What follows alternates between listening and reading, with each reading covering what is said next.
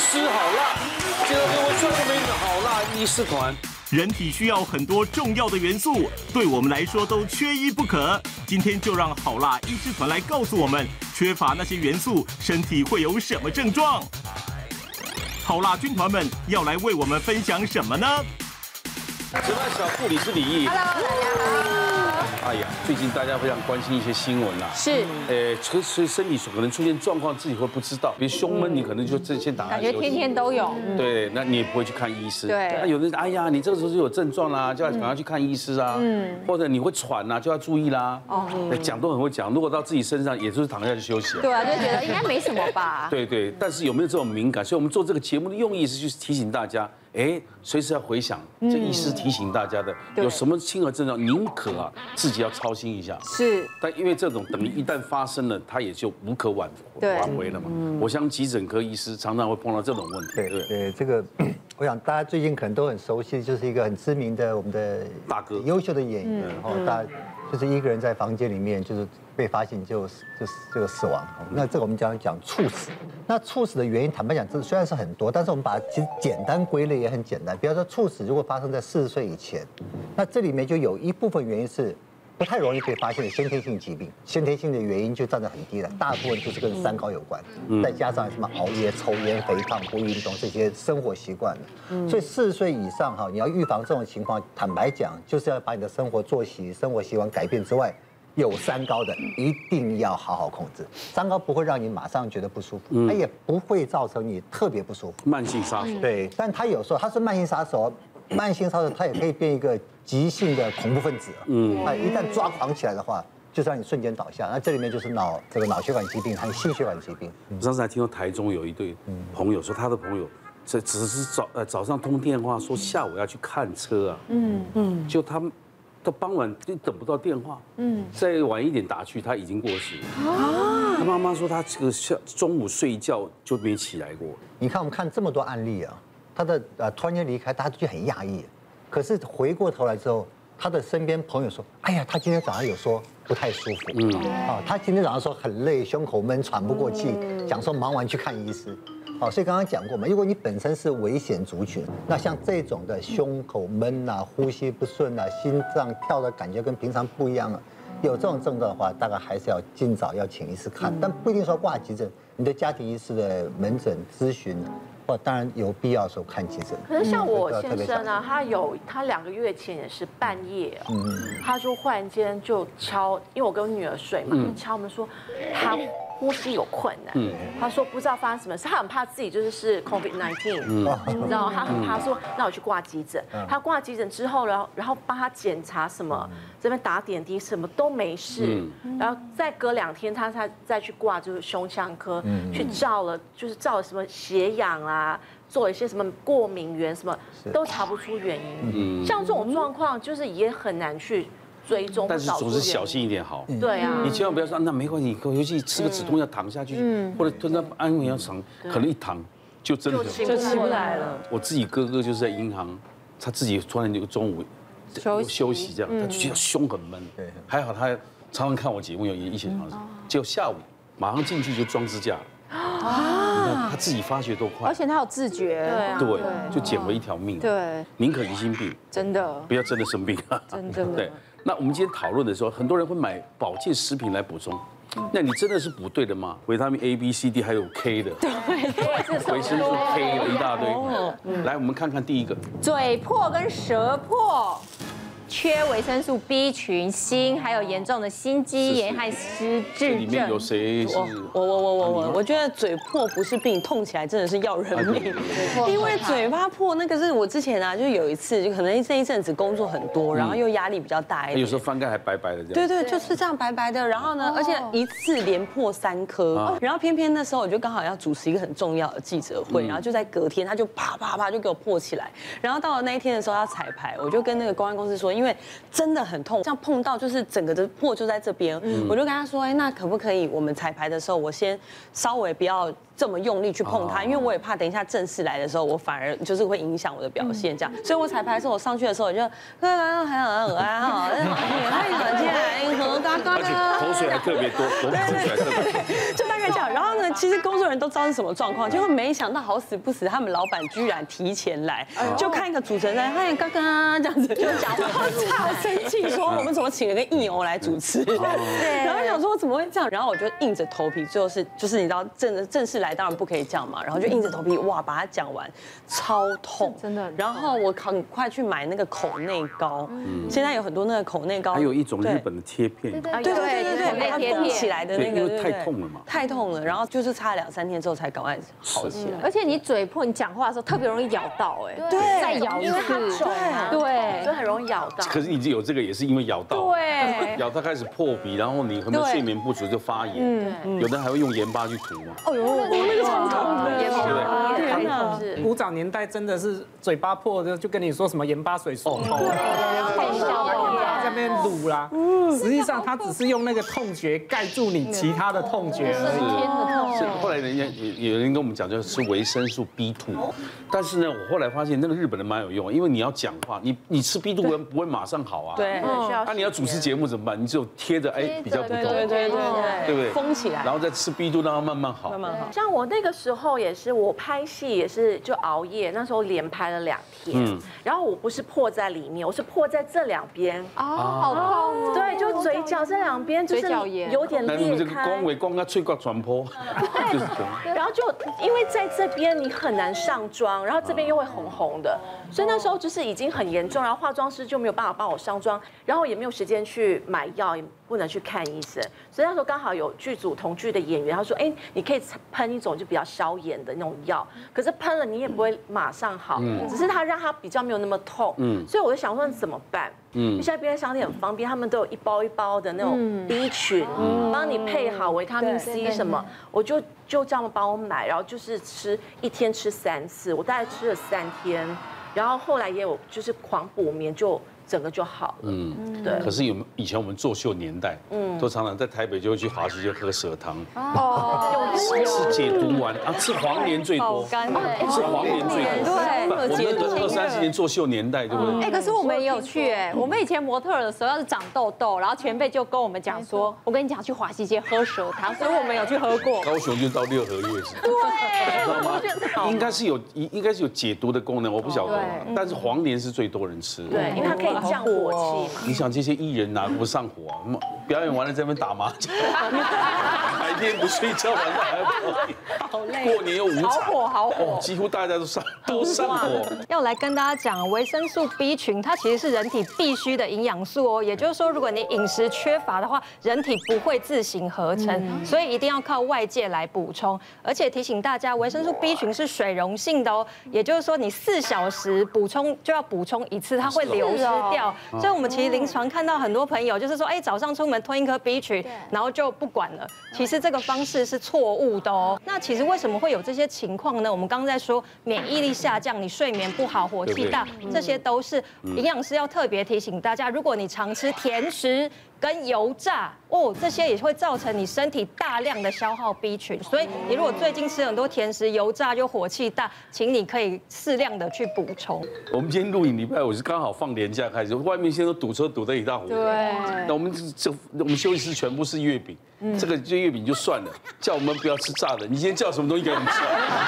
他 今天叫韩国炸鸡给我们吃。哎，吃光光呢，又炸又甜。回去大家牙龈又要肿。那还是要提醒大家，因为嘴巴破只是一个警讯。如果大家你已经连续一个礼拜都没好，甚至我们有病人是真的连续三个月都没好的话，哇，你要注意，因为这代表你的免疫力开始下降，有可能嘴巴破这些细菌会真的从牙根里面进去，导。致一些心肌炎啊、猝死等等问题，所以请大家不要轻忽，所以饮食均衡还是很重要。那其实这个嘴巴破、舌头破，还要考虑到一些微量元素啦。我们说它很少量，但是偏偏又缺乏又不行。比较常见的是一个叫做锌，我们的皮肤啦、头发啦、指甲这些地方都是有这个微量元素的帮忙。嗯，那我之前有遇过一个妈妈哈，她把她国小四年级的女儿带来看病，但是她说陈医师啊，你看她这个就是瘦瘦小小，长不高，长不胖。他国小四年级的结果才二十公斤，结果发现他真的是微量元素，这个叫做锌不足。所以呢，他也的确是常常嘴巴破啦，然后伤口很难愈合，然后手指甲旁边就常常有那个刷刷，有没有？然后看他自己都在那边剥，我就告诉他说，平常的饮食习惯里面会有甲壳类的海鲜、乳制品跟坚果类有一些新的成分要补充。那如果真的再补充不回来的话，甚至还有一些这个营养品也可以考虑。当然，神经科看到哈维他命维他命 B 群缺乏，不是只有单单说呃嘴巴破啊、呃舌头破啊等等那一些。嗯。其实我们更看到的话，就是记忆力会不好。哦，最近有一个就是七十几岁的一个先生，身体很好，很硬朗，都没什么看过病。那为什么买来门诊呢？他说家属说最近哈一直重复一个问题。哎，你是谁？哎，刚刚我们去吃什么？哎，吃过了吗？然后我问他说这种症状多久？他说大概十几年前开始有这种感觉，开始有，只是最近的频率越来越明显。可是他记忆以前那些小时候的事情都记得好清楚哦，真的检查他真的没怎么样。然后我们就做了还是一样四肢症整套，脑部的扫描啊，抽血。那抽血里面其中一个我们会抽的就是代谢性的问题，其中一个最常见就是维生素 B 十二，它就是一个 B 十二缺乏之后造成。后来回头我们再问说，哎那。大哥以前是不是长期吃素？我说对，他从小时候出生没多久就开始吃素。我们常碰到说这是维生素 B 十二缺乏或者叶酸缺乏，很多时候这是因为是他没有吃到肉。长期下来的话，其实会影响到神经的一些传导，啊，久了之后真的会影响到我们的认知功能。嗯。最重要一点是说，拖了那么久之后，大家会问说，那我维他维他命 B 十二补充之后，记忆力会不会变好？会不会变开跳？呗？嗯。答案是不可能。对，可是我们还是要补充，因为希望说它退化的速度不要太快。你们是出家人都容易健忘？呃，他有些真的会。其实我有几个真的是有。是经念的好，因为从小就念的嘛。对，习惯了。所以每一部经他都念得很好。内化。对，可是他们还是有一些动作，他以前以前常做的事情，他不太会忘记。嗯。可是最近的事情可能会忘了。睡眠品质差，我就是睡眠品质超差的。你你有五宝，你 睡眠品质差。睡眠差。不 是睡眠品质差，他有在睡吗？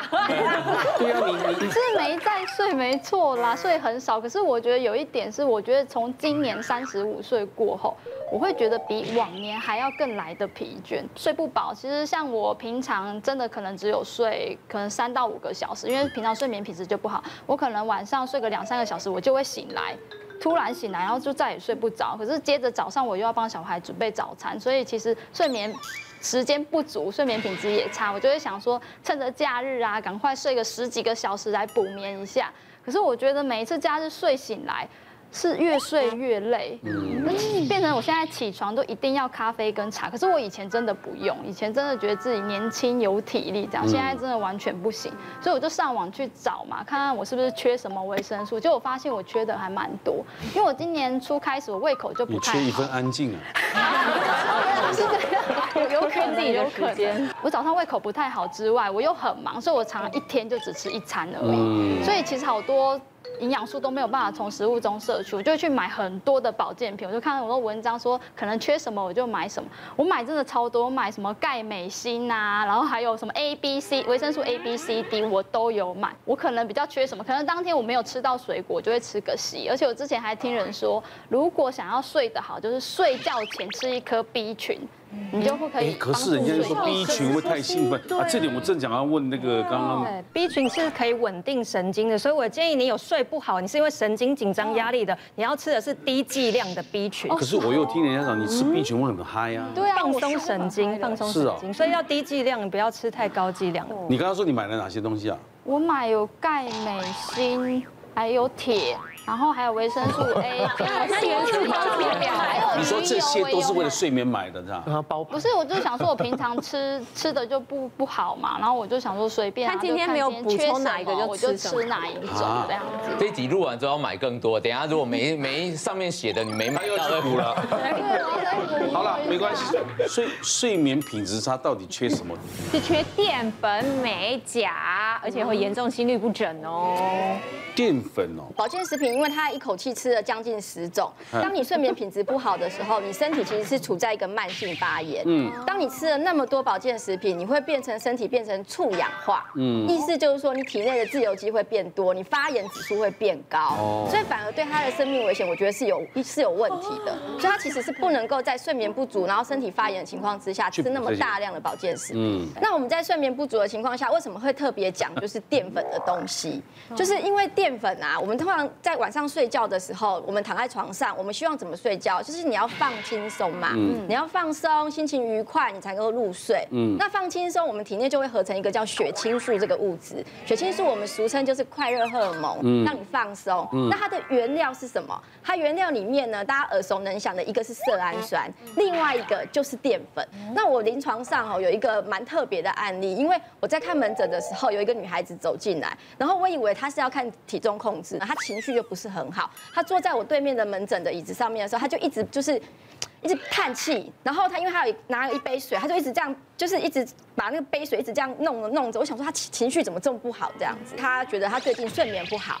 然后呢，人也老了很多，因为他同学聚会的时候，他同学跟他讲说，哇，你看起来怎么老了十岁？因为他看起来像三十岁，看起来像四十几岁的女生这样子。然后呢，他的上班的时间就是朝九晚五的时间，他们到三点的时候都要开会。就他每次开会啊，他都会甩笔。摔笔，然后摔那个文件夹，他自己讲的哦，因为他不自觉的，他就会生气发脾气，然后骂同事，然后骂骂他们所有的就同事，就每个人都骂这样，然后反正同事提的案子他都会反对这样。有一次严重到，就是他老板叫他进办公室，然后问他说，哎，你你那个什么事情没有做完？就他指着老板的鼻子。骂了他三分钟，哇！然后，然后他是不自觉的，就是脾气很差这样。然后因为还好他老板是女生，他就老板就跟他讲说，你是不是最近减肥减到都没有吃东吃东西？他就说对，因为我最近减肥就是因为要控制淀粉嘛，所以他几乎都没有吃淀粉。所以当你没有吃淀粉的时候，你的血清素合成不足，你当然会影响到睡眠。那你影响睡眠，你早上起床你精神不好，你人就会暴躁。然后加上没有淀粉，你血糖不够，你人也会暴躁，所以它是一连串的关系。我说你中午的时候可以吃一些好的淀粉，比如说像蕎麦面啊、地瓜啦，然后或是糙米啊这些，其实都可以摄取。那如果晚上真的害怕吃淀粉的朋友，其实为了睡眠，我建议可以吃一点水果，比如说像那种香蕉牛奶。或是木瓜牛奶，那为什么我们会提到就是每次睡眠都要吃这个？因为香蕉里面有色氨酸，嗯，然后呢，我们的牛奶里面呢，其实除了碳水化合物之外，它也有色氨酸，所以它这样的组合其实可以帮助入睡，然后让你脾气比较好。所以我觉得，如果当你的女朋友或是你的老婆情绪不好的时候，睡眠不好的时候，你就可以给她一杯香蕉牛奶。那晚餐吃地瓜可以吗？可以啊，晚上其实吃地瓜可以，就是好的淀粉，不会很不胀，不会不会，就是会胀气。可以搭配一些，比如说消胀气的，比如说像饭后吃一些凤梨啦，然后吃一些奇异果啦，对，事实上就会让你比较舒服。然后我每次在减肥的时候，我老公的皮就会绷很紧，嗯，因为就减肥就不吃淀粉，我真的我是自觉脾气不好，然后他会觉得太可怕，说你不要减肥，你就吃淀粉好了。这里面写了两个这个美钾，这种叫做电解质。这大家电解质不平衡，大家好像常听过嘛，好像觉得也没怎么样嘛。嗯，其实电解质不平衡，有些真的会致命。那我们就曾经碰过一个大概四十几岁啊，算是年轻的一个女性啊，这个半夜有她一个很年这个小小女儿陪她来挂急诊，看起来就营养不良。然后女儿带她妈妈就跟医生讲，转述妈妈症状，就说妈妈都不吃饭了哈，这天都倦怠无力，都一直躺在床上都不起床。再问一问之后呢，她妈妈其实就是一个。其实一个酗酒的一个女性躺下来之后，我们就打点滴，就好几天没吃饭，就顺便做一些抽血检查。那其实我们这个镁，就我们一般的这个抽血初初步的这种筛检检查，其实镁不是并不是一个例行性的检查。嗯但是因为医生看她的营养状况不好，好，医生就顺便帮她抽了个镁，啊，抽点打点滴在等，然后就等抽血报告嘛。大概打了十几分钟之后，那个他女儿就跟护士找护士，是护士阿姨，护士阿姨。你帮我看一下我妈妈，我妈妈在翻白眼。嗯，我说翻白眼，或者什么翻白眼，去看看。一确认，那不止翻白眼，而且叫不醒。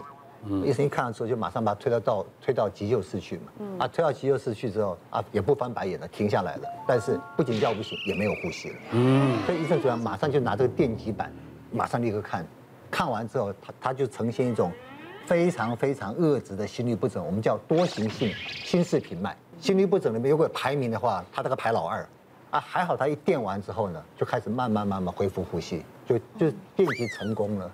啊，电击成功医生呢做一些检查之后去追这个镁的这个报告，结果镁它大概是正常人的大概剩一半左右，啊，所以他就是一个长他长期喝酒之后营养摄取极度不均匀，造成一个低血镁症，尤其是长期喝酒的病人，营养不良的病人，他会造成严重的心律不整。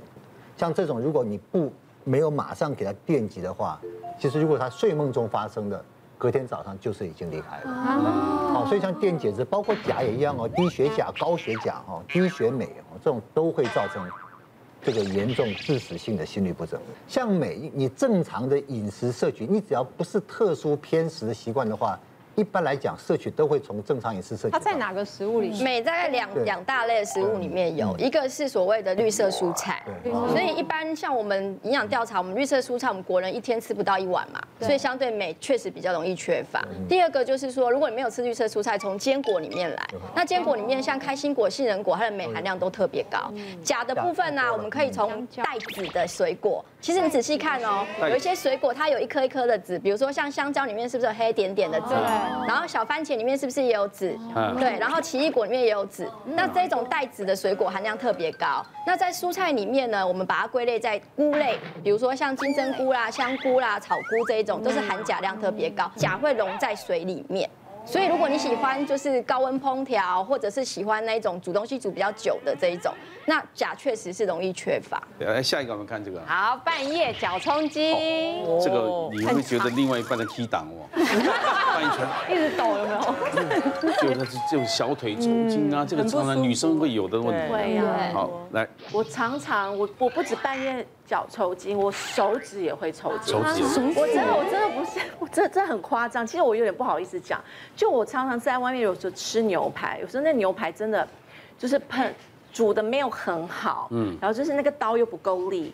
然后呢，我就要切的时候就很用力切嘛，我真的会切到手指抽筋。切着切着手变这样。对，就这样。然后我还要装镇定，因为不好意思被朋友发现，然后我就会这样，然后再把手这样就把它拉开。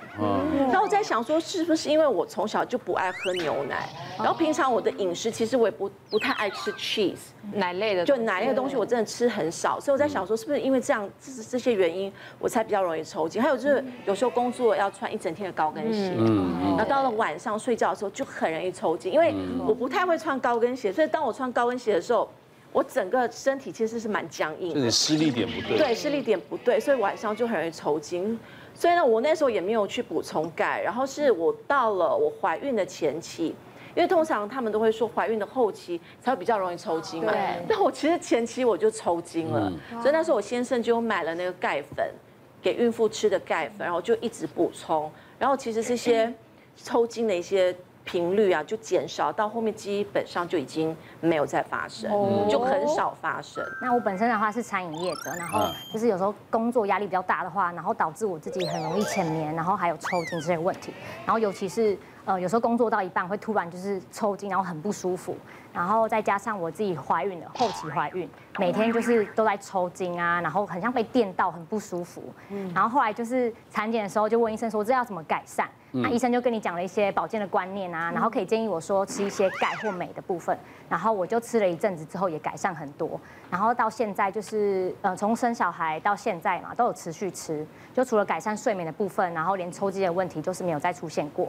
因为他抽筋会影响睡眠，对对，所以他抽筋解决之后，他认为这些东西也改善睡眠。因为好像像很多人都说，你要有一个比较好的睡眠，都会说睡前喝牛奶。那牛奶是不是有钙？所以它是不是可以帮助我们，让我们睡得比较好一些？有可能观念对不对呢？帮我们来看一下，缺什么？有没有是缺钙呢？哎，有哎，钾也有哎，嗯，假，而且严重会全身肌肉僵直。所以它真的是影响睡眠啊。看到没有？对，要来分享一下钙。好，那我要来跟大家讲一个很恐怖的数据。我根据我们国民营养大调查，二零一三年他做一个整体的大家饮食的调查，发现竟然国人几乎普遍八成以上都缺钙。嗯，哇，那钙质在我们身体它是一个必须的矿物质哦，它包括心脏的稳定啊，帮助你入睡啊，帮助脂肪代谢，还有稳定你的神经，避免抽筋，这些都是需要补的。那其实以一般成年人每天需要补充一千毫克的钙，特别是孕妇跟成长发育的时候要就摄取一千两百毫克的钙，但我们平均大概只有吃到五百七十四毫克钙，哇，严重的不足，所以你整个身体的不管心脏的跳动啊、睡眠啊，或者是你开始发胖或是抽筋，这些其实都跟缺钙有关。那特别讲的就是最近不是有很多人喜欢运动嘛？你运动就像跟穿高跟鞋一样，你就是整个压迫有没有？你肌肉在它一个紧绷的状态，其实它的钙质也会大量消耗，你需要一些钙来帮你放松神经哦，所以这个是很重要。那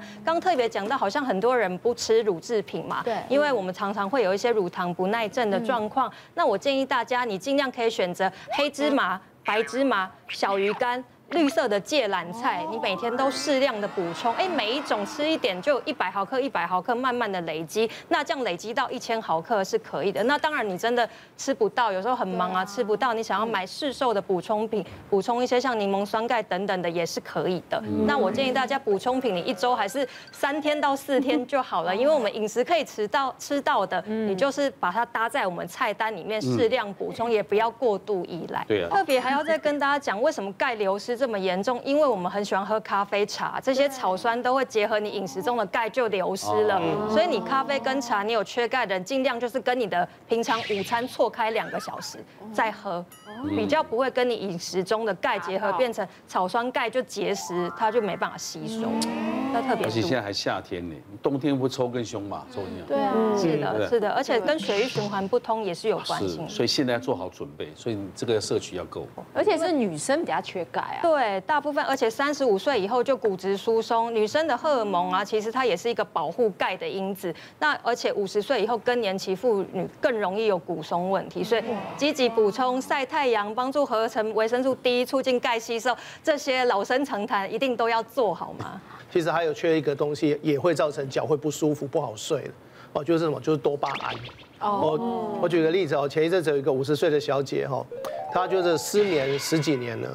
哦，都睡不好，他在外面的一些诊所拿来安眠药等等那些，他还是睡不好，哦，所以工作表现也不怎么好。他后来来到门诊的时候，其实我们问完他一些病史，问完了睡呃那些睡眠的一些呃量表之后，我们就帮他安排一个我们讲那个睡眠测试。除了这个以外，哈，当然还有我们检测看看他有没有不宁腿的问题。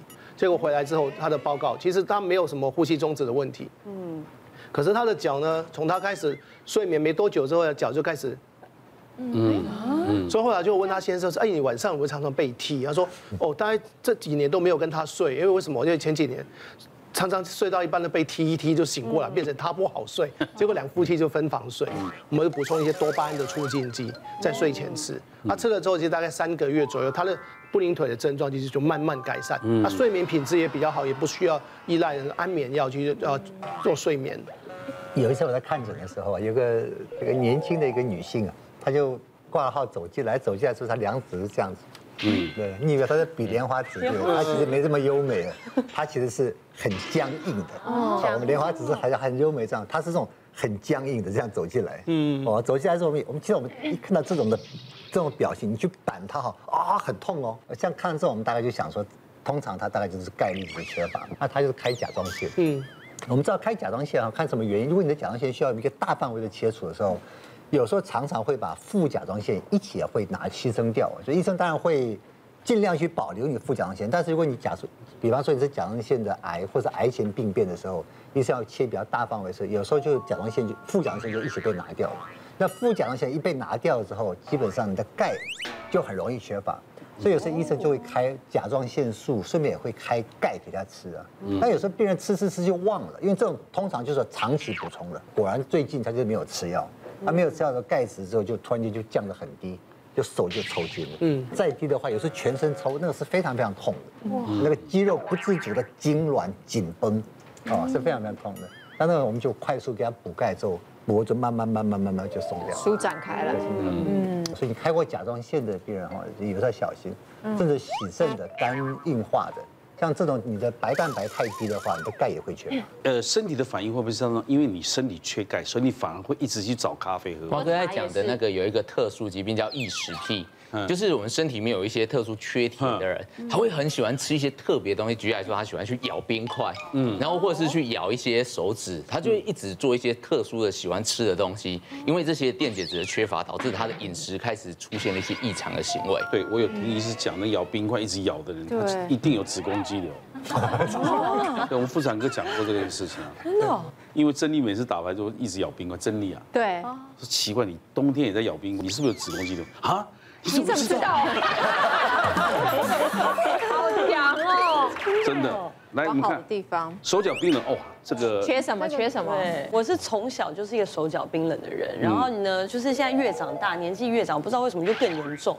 然后我是会冷到，就是冬天的时候，我要穿袜子是先穿一层薄的，然后再穿厚的，然后再盖那个就是厚袜，最厚的那个棉被，然后这样子喽，还是在冷，就是外力都没有办法，然后弄那个什么烤炉啊什么的都没有办法，烤炉、烤炉、烤炉、电暖炉、电暖炉，拿在脑上烤我就是在国外可能每天要生活那种。对。然后就他就是都一直很冷嘛，然后我觉得呢，手脚冰冷的时候会影响到睡眠。如果老公在旁边呼呼大睡，还就是你知道睡得很安稳，然后你就会心情非常的差。然后有一天晚上的时候，我就想说，呃，这个手脚冰冷，这个电影不是都有演吗？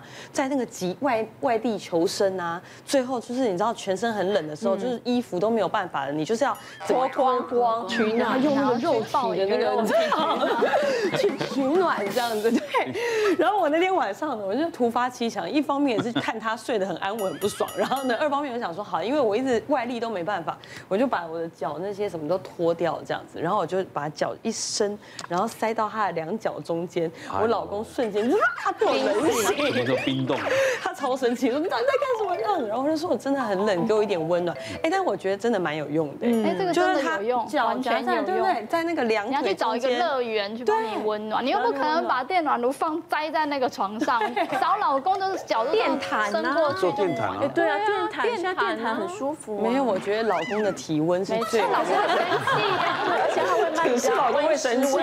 其实电毯真的也蛮危险，嗯，因为你睡到睡着的话，因为过烫也也是烧伤。长辈就跟我说要喝一些什么姜汤啊，对，然后或是煲汤，然后那种四物就是调理身体。我喝什么红枣茶？对，黑桂圆。我觉得有改善一点点，但是呢，他在该冷的时候还是继续又冷。也不知道缺什么，我们来看一下好了，来看一下，该不会缺姜吧？缺铁，蛋白质不足。缺钱。对。缺什么？手不手手头很紧。缺铁，蛋白质不足，严重啊！女生本来就贫血。其实刚刚欣怡提到那个姜汤啊，其实冬天很多人会用，那那个是比较治标不治本的，不只是姜啊，其实新香料都会促进你血液循环，让你短暂的就是手脚比较温暖一点。那煲汤的部分倒是有它的一个方法可循，就是说以前我们在吃喝香港的煲汤，它大部分大家都是喝汤嘛，那喝汤里面很多脂肪，那脂肪让你就是变胖之后，你相对的比较胖的人就比较不怕冷嘛，哈，所以这个是就是用这样子的方式。但事实上呢，你在喝这种煲汤的时候，反而是应该要吃里面的肉类。为什么？因为肉类我们就提供蛋白质的来源。那蛋白质在我们的三大营养素里面，它有一个很特殊的功用，就是它会产热。很快它就会让你温暖，所以反而你在就是喝汤的时候，你不要急着喝那一碗脂肪很高的汤，你应该要吃的是里面的肉类，才是有帮助你血液循环好，然后比较温暖一点。那提到所谓的这个严重型的这种贫血啊，我们台湾的营养调查里面确实发现，女孩子在十九岁到五十岁这种就是生育年龄有月经来的这个年龄的时期，那我们女生在缺铁性贫血大概五个里面有一个。那为什么会有这个问题呢？其实我们在门诊，我有碰过一个女孩子，她是大概四十岁左右的一个主管，然后她本身有一点轻微的高血压，然后她体重有一点微胖，然后他就觉得说要调身体，他要养生嘛，他每天早上。他都会自己自制所谓的养生精力汤。那他也知道说，我们要让女孩子气色好，然后因为你手脚温暖了，你气色就会漂亮嘛。所以他就觉得说，哎，网络上啊很多都讲说要吃一些红色的食材，比如说他可能就会在里面放一些火龙果啦、甜菜根啊、蓝莓啦、葡萄啊，因为你吃这种红紫色、红紫色，你就会就是好像补铁，觉得这种铁含量很高，甚至于网络上讲说葡萄干这些。那他奇怪，怎么越喝他觉得怎么越手脚冰冷？那事实上哈，如果你真的是所谓的缺铁性贫血，我们营养师在建议上面，一定是建议你吃所谓的动物性的食物。像我们在医院啊，我们直接针对严重缺铁性贫血的，我们会建议他直接吃鸭血。其实你补三天，如果你真的缺铁性贫血，它就会回来了。然后另外呢，还要补 B 群，这时候确实可以用保健食品的 B 群，因为你在造血的过程里面，你也需要维生素 B 群来帮助。好，所以这个反而是动物性的这个铁，它的吸收率会比植物性的铁来得高，而且高三倍以上。瓜哥为什么讲要羊肉？羊肉它是不是会就是促进血液循环？为什么手脚会温暖？因为羊肉它也是红肉啊。那红肉它是属于动物性的铁。猪肝呐？对，猪肝也很快。对，所以就是鸭血、猪肝，然后红肉里面，比如说像羊肉或者是牛腱或者是猪的里脊肉。这个都是瘦肉里面红肉含量，这铁质含量很高的。但如果碰到就是吃素的朋友怎么办？那反而我们会建议，就是除了绿色蔬菜里面之外，像苋菜类的，它的含铁量蛮高。但是因为它是属于植物性的铁，你要把它的吸收率提高的话，你要在饭后。你要搭配维生素 C 高的水果，所以呢，你反而应该要搭配一些芭乐啦、小番茄啦、木瓜，它来帮助这些植物性铁的吸收，把它提高。像我们另外一半缺血，说啊，你买猪肝啊，不，今天帮你买猪肝啊，补补血啊。嗯，他吃一块他就不想吃，因为为什么？这样我就吃了六块。这个他是缺血，我这一边要放血。大概平均一天呐，如果真的很缺的话，一天大概两块，大概补三天，其实他的铁就会稍微回来。哎呦，可以。冬天，冬天连续三天缺铁哈，不是只有大人的专利啦，偶尔在小宝宝，我竟然也发现过哈。我之前有遇过一个妈妈带着八个月大的孩子来打疫苗，然后其实他在我面前的时候，嗯，很乖哦，我以为他在睡觉，可是我发现我把针打下去之后，他只是轻轻的嗨了两声，那我就赶快问妈妈说，妈妈，他平常活动力好吗？妈妈就说，嗯，他好像平常就是不怎么喜欢动。那我看他也的确是比较苍白，我就赶快问说，他平常吃的副食品到底吃些什么？嗯，后来才发现，他从出生妈妈就是喂母奶，但它不是亲喂，它是挤出来在那个奶瓶里面喂。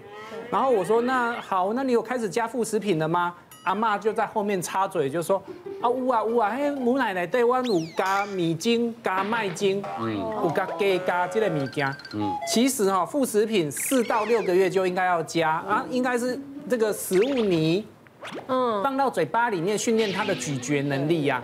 那母奶的铁含量很够，可是孩子越长越大，他的铁需求也更大了，嗯，所以你只喝母奶其实不够，所以这个孩子我后来就赶快教他说，哎。那个营养品的铁剂还是先补充一下，啊副食品赶快加回去，后来才恢复正常。哎呀，腰酸背痛啊，人人缩水，最终活到越年龄越大，身高对就被压下了。来，缺钙、镁、维生素 D，还有严重的脊椎塌陷。钙、镁、D 这三件事情是骨骼里面非常重要的三个元素。嗯，当我们骨骼如果缺少这些元素，它会骨质疏松，就是你骨骼承受不住自己身体的重量，所以就开始慢慢的塌掉了。嗯，那脊椎塌掉的话，就会开始前面说人缩水，嗯，然后就会开始塌掉，就开始腰酸背痛，就跟着发生了。嗯，所以我们就自己一个病人的一个阿嬷，她是来看糖尿病，那一走进来就这样，就这样慢慢驼背这样走进来。那身为一个专业医师，不是他看什么就看什么。哦，他我们要察言观色，嗯，所以我看他这样驼背走进来，就说阿妈，第一条骨啊内，阿妈就马上坐来讲，看糖尿病啊，卖讲较济啦，嗯，假老像没豆腐没调骨啦，嗯，阿妈就很不以为意，可是我很坚持说，阿妈你身高有没有缩水？阿妈说她跟年轻的时候身高比，大概少了五六公分，哇，所以真的是矮了非常多，嗯，那。我很坚持说，阿妈糖尿病啊，不然也照个脊椎好了。所以就是脊椎一照，正常脊椎里面大部分是四四方方的。阿妈的长方形的脊椎，每一节连续好多节全部都塌掉。嗯，就是前面身体前面部位脊椎跟后面大概差了五十趴以上。这代表是脊椎直接压塌掉。骨质一验标准负一，负二点五是骨质疏松，阿妈是负四点二。负四点二的概念就是跟其他人的脊椎的。骨密度量大概剩不到一半。那阿妈后来我们就把它做了一些抽血的检验，就发现阿妈的维生素 D 只有十一，标准要三十。哦，那差太多。到底标准的话，台湾的营养调查，台湾的国人大概百分之九十六都是维生素 D 缺乏。那所以在这里呼吁跟提醒大家，骨质这件事情要顾得好，三十岁以前有机会，三十岁以后就是保骨而已。所以如果在座的各位还有三十岁以前的，现在就是你的机会了。像我是比较担心我家两个儿子的。身高，因为他们现在国小三年级了，其实他们都还不到一百，差不多才一百二而已，最近才一百二。但是问题是，我可能在家里看我自己觉得还好，可是出去跟朋友一起玩啊，那朋友的小孩，才幼稚园大班而已，每个都比我家的儿子还要高，我就很担心。我之前还有看到一个新闻，就是说以前的日本啊，他们的那个个子不是会比较。卡哇伊吗？所以啊，他们为了要突破那个天生的限制，所以他们就在二次大战的时候啊，就计划了一个百年成长计划，就是每一天呢，都让他们那个成长发育中的小孩啊，去补充一杯牛奶。那我看到这里的时候，我就想到，哎，我自己好像也是天生有点不足。然后后天又失调，因为我从小就不爱喝牛奶，所以我家的小孩只要他们爱喝牛奶，我都是拼命的满足他们。可问题是我家五个小孩，每一天这样子把他们当水这样子灌，其实那开销真的超大。我就有发现这个突破天生的武器。霸高小子，让孩子在对的时间补充对的营养。里面呢，它的是水解配方里面呢，它是从里面萃取了天然乳源里面的牛奶钙。而且你不要看这小小的一包哦，它这小小的粒包里面等于从二点五公升的牛奶里面去萃取出天然的牛奶钙。你看这样是不是小小的一包哎？这样比家庭号还要划算。小朋友平常在喝那个牛奶，这样一直灌一直灌。他们是会影响到正常，因为他们都太撑了啊。对。而且它除了牛奶钙以外，它里面还有日本专利的胶原蛋白，然后优质黑金的韩国专利黑酵母，它都是可以帮助那个营养的关键成分。另外呢，它还有钙的助攻三元素，维生素 D 呀，然后还有哎那个镁那边上面的镁，还有那个 K 可以帮助钙质的吸收。而且我觉得它最方便的是，它不用冲泡，它就是打开就可以直接去吃哦。对，因为你通常牛奶什么，有的小朋友还会拿去泡什么，这个是不用冲泡就可以直接吃。我家的小朋友都很喜欢直接吃，很方便。因为对，很方便以外，它还有两种口味，一个是牛奶的原味，一个是焦糖的口味，你就不怕小孩子会。会去挑什么？它吃起来的味道是非常好。如果你要把它配在豆浆或是果汁里，它也非常适合。小朋友也都不排斥，都很爱。大家对于成长这件事情都很在意，所以。为了这个成长事情，大家费很多心思啊。可最怕就是用错了一些不好的偏方。嗯，大家会用各个东西，就会去隔隔壁啊、厝边啊，谁报什么都想说试试看。可是这些试试看的结果，反而导致了性早熟，孩子赢在了起跑点，一开始很快，可是到最后早早就停止了发育，这是大家最后悔的一件事情。所以还是要从根本来。最根本的骨骼的发育，最重要就是钙。那大家提到成年人的钙其实很缺，不止成年人，小孩更缺。成年人说八成，小孩呢九成九，哇塞，几乎每个的钙都摄取不足。小孩的钙，国民营养调查里面，国民健康署建议。八百到一千左右，那这样的摄取的量大概就是三到四杯两百五十 CC 的牛奶，大概是这样的量。可是，在严重摄取不足的一个情况之下，最基础的原料就不够了。那可是我们很多遇到家长会告诉我们说，医师不用担心，我跟你说，我小孩都有认真的去晒太阳，我让他喝很多水，也有带他去踏青运动。讲完之后说他觉得没有问题，可我听完这个东西我就觉得很奇怪。他告诉我们的三元素：阳光、空气、水。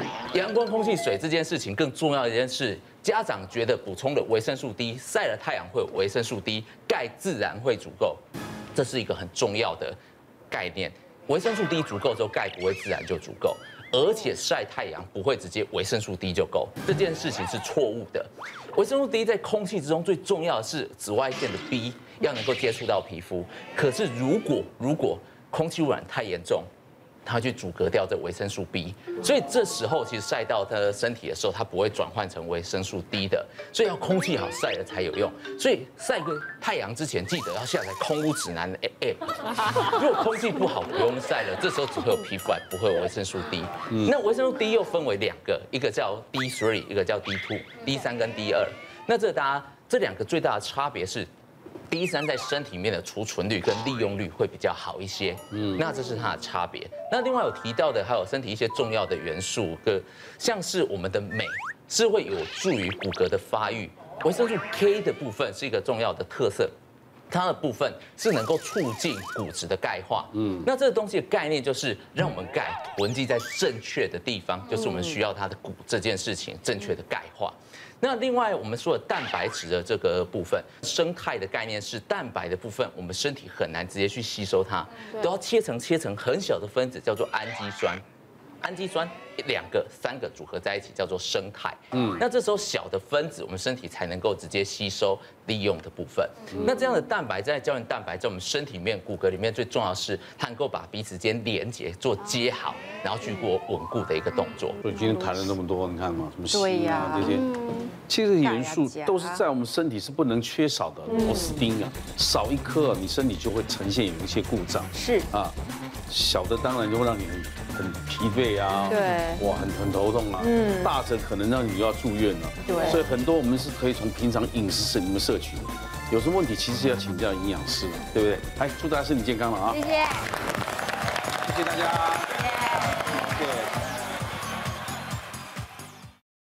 别忘了订阅我们 YouTube 频道，并按下铃铛收看我们的影片。想要看更多精彩内容吗？可以点选旁边的影片哦。